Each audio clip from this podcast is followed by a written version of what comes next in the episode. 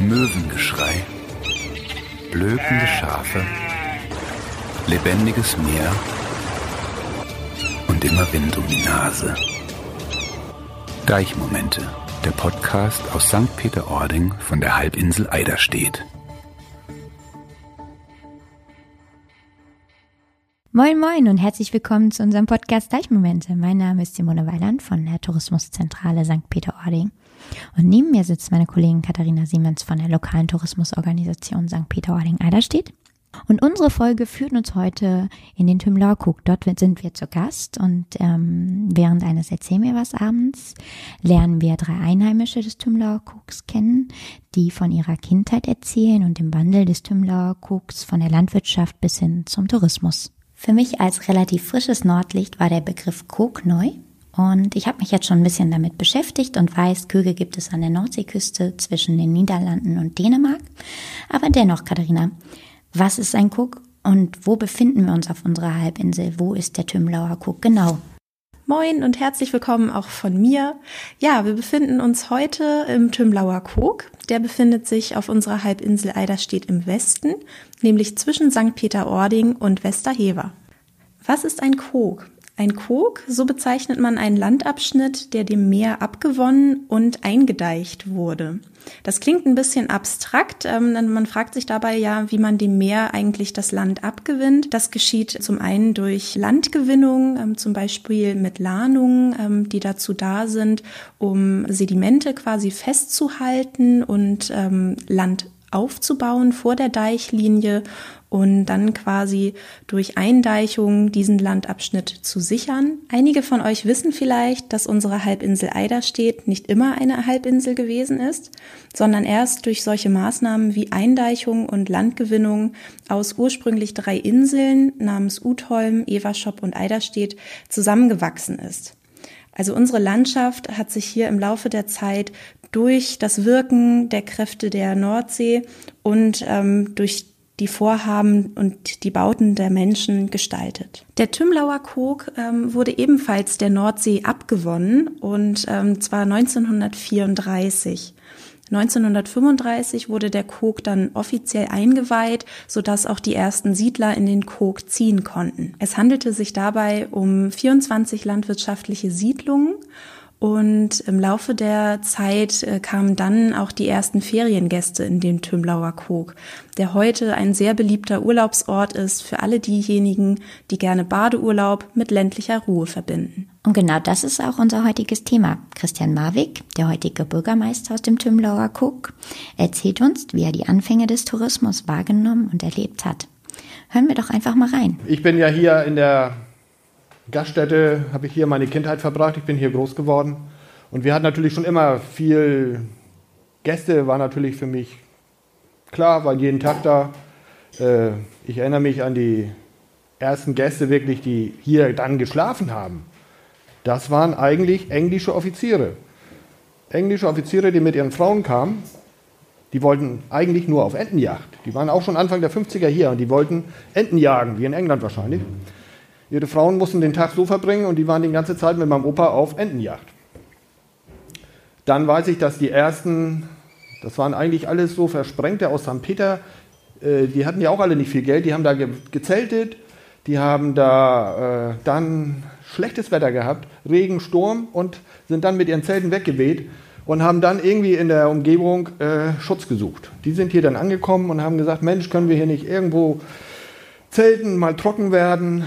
So, das waren so die allerersten Gäste, die wir hier so vor Ort hatten. Dann wurde es natürlich immer ein bisschen, bisschen mehr. Überall kamen Gäste. Es war ja, dann hatten, es waren ja nur Zimmer. Mein Vater und ein paar andere kauften dann Bauwagen. Das war für mich damals ganz schrecklich, diese Bauwagen. Und die wurden dann unten am Deich hingestellt und da kamen dann Gäste rein. Äh, zuerst habe ich gedacht, ich habe da nichts mit zu tun, aber verkehrt gedacht. Ich war dann ganz schnell der Brötchenservice. Äh, in den Sommerferien jeden Morgen musste ich um sieben die Brötchen darunter bringen. Und es war natürlich nicht so äh, wie heute. Die Brötchen werden angeliefert, die kamen in einem großen Karton und wir mussten die eintüten und wir mussten die dann verteilen. Aber das klappte ganz gut. Die Gäste waren zufrieden. Es gab zwar nur kalt Wasser, aber das störte keinen. So, und dann wurde langsam Zimmer im Haus gebaut. Was ja auch sehr spannend war. Es war ja für uns so, damals war ja so das Gefälle Stadt, Land war größer. Heute merkt man es nicht mehr.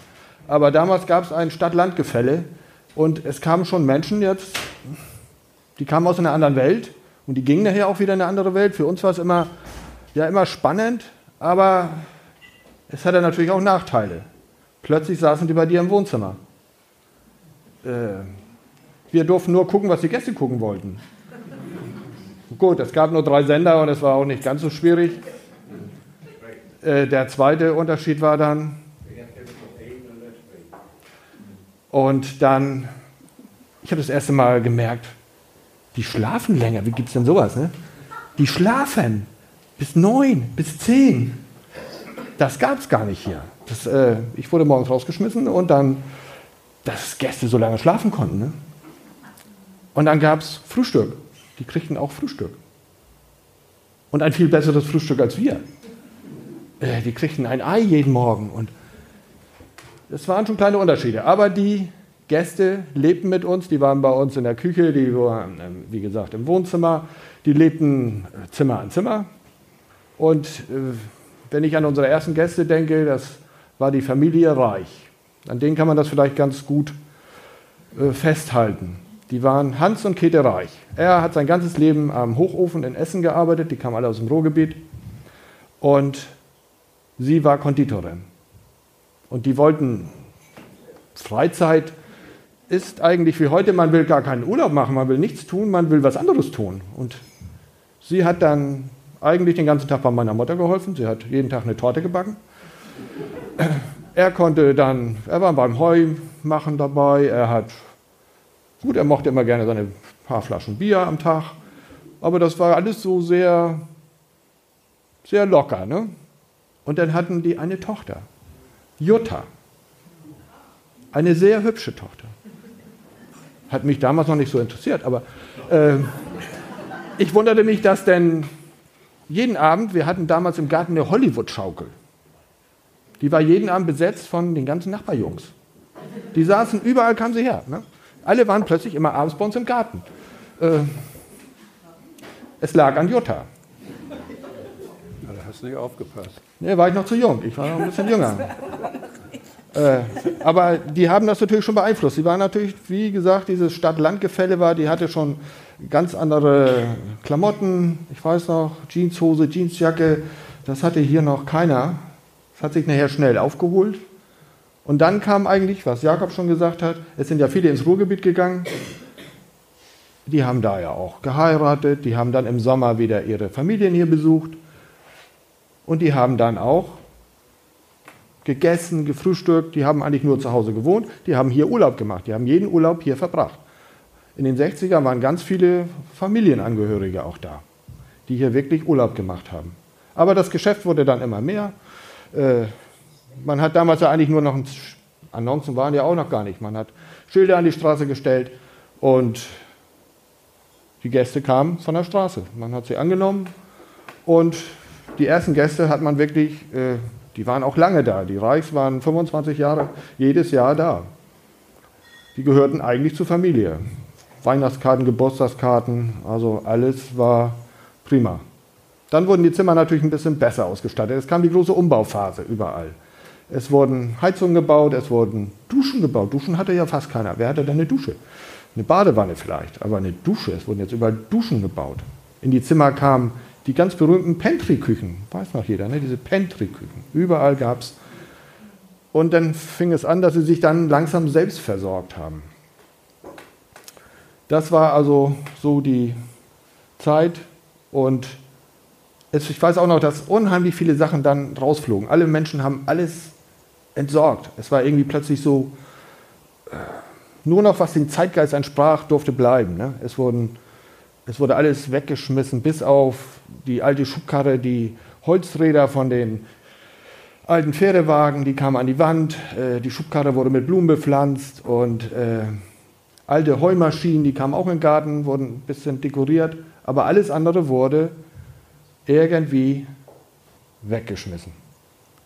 Und dadurch kam natürlich auch zustande, dass immer mehr anfingen, an Gäste zu vermieten. Die Landwirtschaft wurde in der Zeit auch schon schlechter. Viele sind ausgestiegen aus der Landwirtschaft und haben dann mit dem Fremdenverkehr eine neue Rolle aufgenommen. Was da auch zu führte natürlich, dass die Landwirtschaft als zentrale Kraft im Ort äh, abdankte. Ne? Es war, was früher alles drehte sich um die Landwirtschaft, alles war irgendwie mit der Landwirtschaft verbunden. Das ging damit zurück.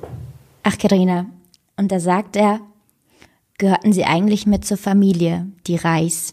Und da wird einem irgendwie ganz warm ums Herz, nicht wahr? Ja, auf jeden Fall. Das zeigt nochmal, wie innig eigentlich das Zusammenleben ähm, damals zwischen Einheimischen und Gästen war. Das Ganze ähm, schildert uns jetzt auch noch einmal Sigrid von Dohlen. Sie ist selbst auch im Tümlauer Kug aufgewachsen, hat äh, auch von Kindesbeinen an ähm, miterlebt, wie ähm, ihr Zuhause vermietet wird und war auch selbst 25 Jahre lang Vermieterin. Wir hören mal rein, was sie zu erzählen hat. Bei uns ist es 69 angefangen. Und es ist angefangen, meine Eltern hatten gute Freunde in St. Peter, Käthe und Gustav Stecher. Und die vermieteten ja auch Zimmer mit Frühstück. Und die hatten eine Überbuchung und dann mussten meine Eltern einspringen und haben ihr Schlafzimmer geräumt und haben dann diese Gäste übernommen. Ja, bisschen Geld extra ist nicht schlecht, haben sie gedacht. Und nächstes Jahr wurde dann noch die gute Stube ausgeräumt und, die, und das Wohnzimmer. Also wurden schon gleich drei Zimmer vermietet. Und in der Küche hatte Mutti so kleinere Tische und da haben die dann dran gefrühstückt. Und Mutti musste dann erstmal für uns sorgen, dann raus, Stall, Kühe melken, schwupp rein, Gästefrühstück, wieder raus, damit die in Ruhe frühstücken konnten, dann wieder rein, abräumen, Zimmer sauber machen, Mittag machen. Puh, Augenblick Pause und dann ging das Spiel von vorne los. Aber sie hat kein Abendbrot gemacht. Das durften die in ihrer Küche selber sich schon beköstigen. Und abends haben sie in der Küche gesessen, haben Karten gekloppt und gespielt und gesoffen. Und mein kleines Zimmer, die Kellerstube damals, so hieß es, da schlief ich ja oder wo, versuchte zu schlafen, aber es funktionierte ja nicht, weil die da ja spielten und verrückt spielten. Also habe ich gesagt, also meine Eltern waren auch im Stall eingezogen. Dann habe ich dann her gesagt, das hat keinen Zweck. Ich ziehe auch in den Stall. Und dann haben die mein Zimmer auch noch als Einzelzimmer vermietet. Mit einem Abkommen, die Hälfte durfte ich behalten von dem Geld und die andere Hälfte. Das war nicht schlecht. Also habe ich diesen Stallgeruch dann auch in Kauf genommen. Denn mein Bett stand genau über diesen ähm, Rinnensaal von dem Kälberstall. Das werde ich nie vergessen.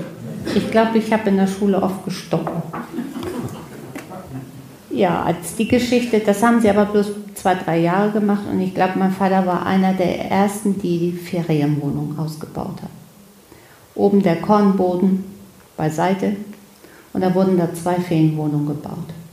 Ohne Heizung noch damals, denn man vermietete ja nur im Sommer, Juli, August und dann war Schluss. Ja, aber dann blieben die Gäste nachher länger und im September wurde es schon mal ein bisschen frisch. Ja, Ostern könnte man ja auch schon mal Gäste haben. Also wurde nachträglich noch die Heizung reingebaut. Und so lief das immer weiter. Die beiden Wohnungen liefen gut. Dann nochmal zwei. Nochmal zwei. Schweinestall, Schweine bringen nichts mehr. Komm, Schweinestall weg. Ferienwohnung rein. Da wurde der Kornboden auch schon, der Heuboden halbiert. Nochmal Wohnung rein. Und dann hat er den ganzen Heuboden weg, alles Ferienwohnung rein. Und mit dem Heu und Stroh sind wir dann in einen anderen Schuppen reingezogen. Aber da hatten wir auch noch Kühe. Und äh, ich weiß nicht mehr, so ungefähr bei 79 herum oder so dann kamen alle Kühe alle weg. Da war Schluss. mit Melken, mit der Landwirtschaft. Ackerbau wurde dann halbwegs verpachtet und dann hatten wir nur noch Gäste. Und dann wurde aber ausgebaut, so Aufenthaltsraum, es wurde jede Woche gegrillt und solche Geschichten kamen dann. Viele Schaukeln, auch das erste Pony, das kam nicht wegen mir, nein, das ist nur wegen der Gäste. Und ich durfte mit den Gästekindern Straße hoch und runter joggen. Und wenn ich mich mal beschwerte, dann hieß es bloß, du lebst auch von den Gästen, also sei ruhig. So war's. Aber ich wollte noch mal eine andere Sache sagen auf die Fragen, wie war das da früher? Also wie hat sich die Landwirtschaft da entwickelt? Das war sicherlich also äh, ein schweres Arbeiten, nicht nur für die Landwirte, sondern auch für uns. Wir hatten ja nur zwei Hektar, andere hatten also 20, 25, 30 Hektar zu bewirtschaften. Aber äh, es wurde ja auch da geschildert, dass nach und nach also sich äh, die Badegäste so, äh, sagen wir mal, breit gemacht hatten in den Häusern. Und äh, die Landwirte bzw. die Bauern haben auch dann sehr schnell gemerkt, also es lohnt sich einfach, also die Badegäste zu melken, anstatt die Kühe.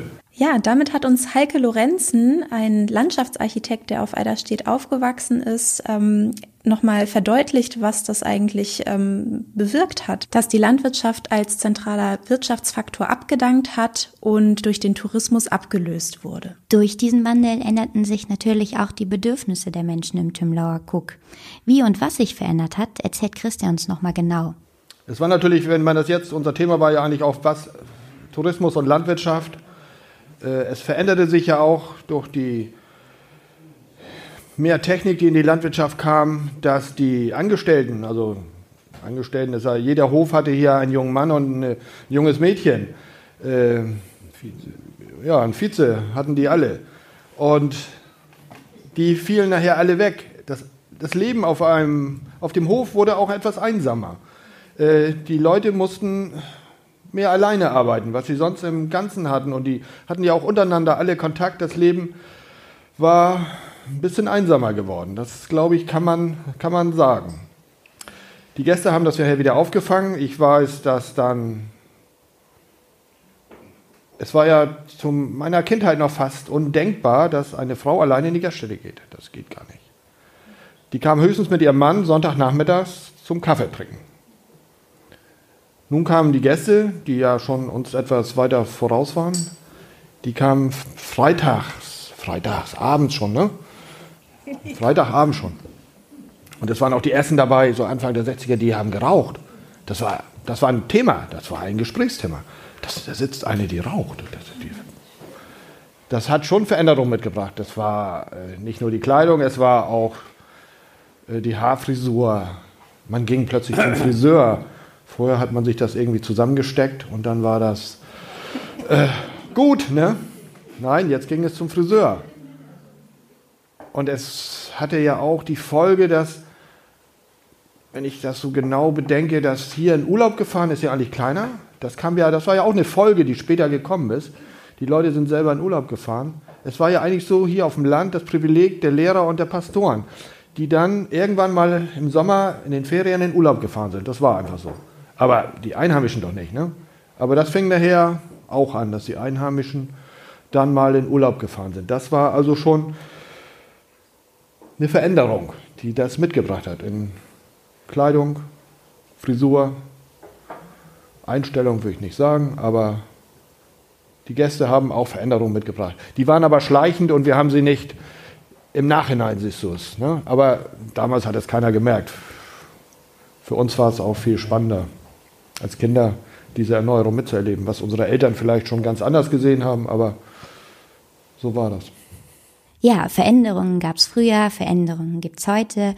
Wir sind gespannt auf das, was uns die nächsten Jahrzehnte hier auf unserer Halbinsel im Tourismus erwartet. Wir hoffen, wir konnten euch mit der heutigen Folge begeistern, euch wieder einen Einblick in das Leben an der Nordseeküste hier bei uns auf der Halbinsel Eiderstedt äh, geben. Und wir freuen uns, wenn ihr auch bei der nächsten Folge wieder reinhört. Die nächste Folge erscheint am 29. November. Und bis dahin sagen wir Tschüss und bis bald. Tschüss!